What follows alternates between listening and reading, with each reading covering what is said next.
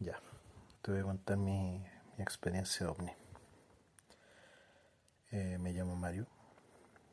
Soy la persona que está detrás de la cueva de Fitón y ahora Relatos del Insólito. Esto ocurre un día domingo, mm, después de Año Nuevo.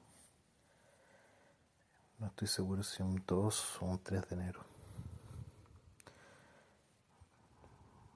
Del año 2022.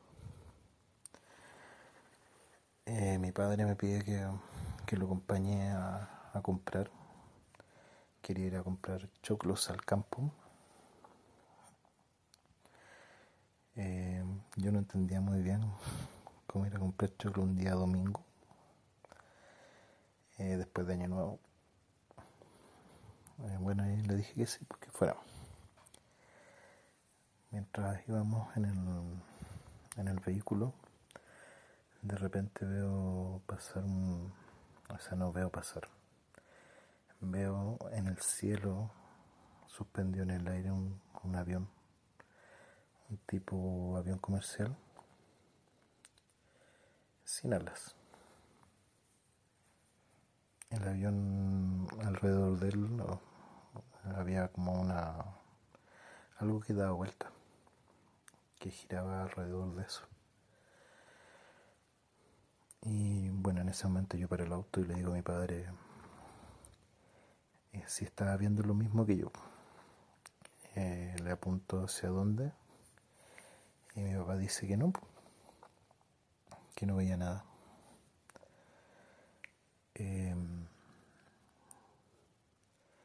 yo quedé así como raro, porque dije no, pero ¿cómo no ves lo que estoy viendo yo? Y mi papá me dice, no.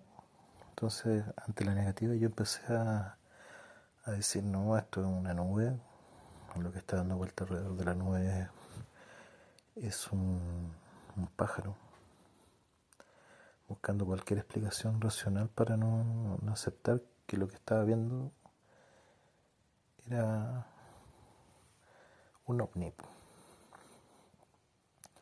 pasó el tiempo y un día escuché a, César Parra decir o recomendar que buscaran el libro Los seres de luz de Osvaldo Murray.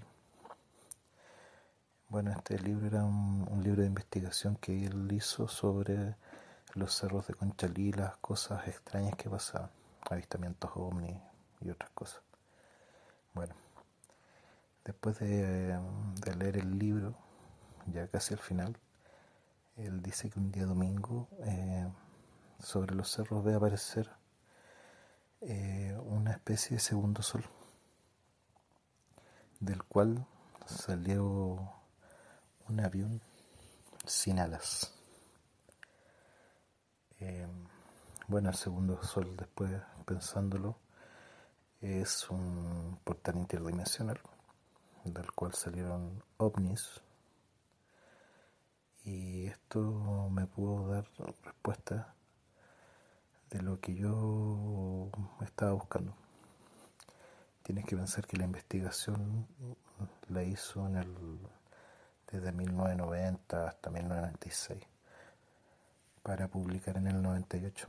Es un libro sumamente eh, raro, difícil de encontrar y nunca pensé que en ese libro iba a poder comprender que lo que había visto era un ovni.